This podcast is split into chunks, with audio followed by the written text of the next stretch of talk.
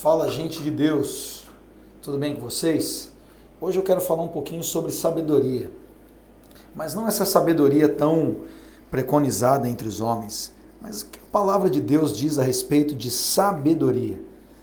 Bom, é uma palavra bastante desgastada e alguns de nós talvez pensem que pessoas que simplesmente articulam bem, acumulam diplomas, têm um conhecimento vasto em alguma área, seja uma área acadêmica, seja uma área de conhecimento humano, um ofício, ou pessoas que podem é, circular entre tantos campos da ciência e do conhecimento, sejam pessoas sábias.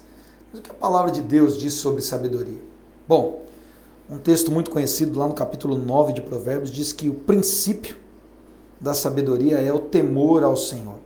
E é aqui que eu quero me prender, porque o que importa para nós é o que Deus diz a respeito de sabedoria. Afinal de contas, quem foi o conselheiro do Senhor? Quem pôde instruí-lo? Quem pôde levar sabedoria? Aquele que existe antes de nós pensarmos sobre esse tema. Se nós queremos de fato ser sábios à luz daquilo que a palavra de Deus preconiza, à luz daquilo que Deus, que é todo sabedoria, diz a respeito desse tema, nós precisamos entender o que é o temor ao Senhor. O que seria temor?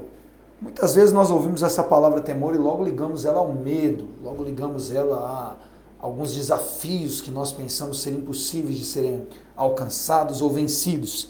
Mas temor não tem nada a ver com isso. Claro, de certa forma, quando nós olhamos para o dicionário, pode ser que você encontre ali alguma ligação com o medo. Mas no sentido mais intrínseco da palavra, temor significa ter o respeito devido por algo. Se nós pensarmos em temor a Deus, nós podemos dizer que é realmente reconhecer quem Ele é. É dar importância para aquilo que Ele dá importância. É negar ou ter ojeriza aquilo que Deus detesta. Odiar o pecado, amar a Sua palavra, buscarmos ter uma postura correta diante daquilo que Deus diz para nós. O temor ao Senhor é isso. Se nós fizermos uma ligação muito simples agora com aquilo que nós vemos no mundo dos homens, como nós gostaríamos, por exemplo, de governantes sábios, a palavra de Deus diz que quando o justo governa, a cidade se alegra. No entanto, quando o ímpio governa, a cidade teme. E é tão difícil termos homens no governo, por exemplo, que não temem o Senhor, que não reconhecem de fato o que é a sua palavra e a forma de exercer o bem à humanidade. Inclusive, eu queria usar isso agora para pedir a vocês que nesse momento não orem ao Senhor em relação aos governantes ou em relação àquilo que nós temos passado, pensando no seu próprio prisma, na sua forma de avaliar, na maneira como cada um de nós interpreta a política ou interpreta as ações de governos e linhas ideológicas e partidárias. Mas que você orasse ao Senhor pedindo que os nossos governantes fossem tomados desse temor, do devido respeito, do devido reconhecimento de quem Deus é e daquele que governa acima deles para que eles começassem a tomar decisões baseadas nesse temor, porque é esse temor que vai produzir sabedoria e as decisões de fato não se basearão em acordos, em vantagens pessoais, mas sim no bem comum, porque o governante não governa para si próprio, ele governa para uma nação, para um estado, para um município, para um povo. O homem ele perdeu essa sabedoria quando lá no Éden ele rejeitou a palavra de Deus, negou a autoridade do Senhor no Éden e passou a ouvir a serpente.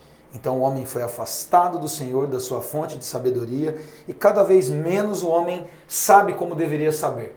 E a sabedoria humana muitas vezes é uma sabedoria, como diz o apóstolo Tiago, diabólica, arrogante, prepotente, que nega o bem comum, que nega a sabedoria compartilhada entre outros seres humanos e principalmente nega a sabedoria de Deus. Mas quanto mais você e eu nos aproximarmos de Deus, quanto mais nós orarmos para as nossas lideranças, para os homens que exercem autoridade, se aproximarem de Deus e forem tomados pelo temor ao Senhor, mais sabedoria haverá entre os homens e maior bem nós colheremos como fruto e resultado dessa sabedoria.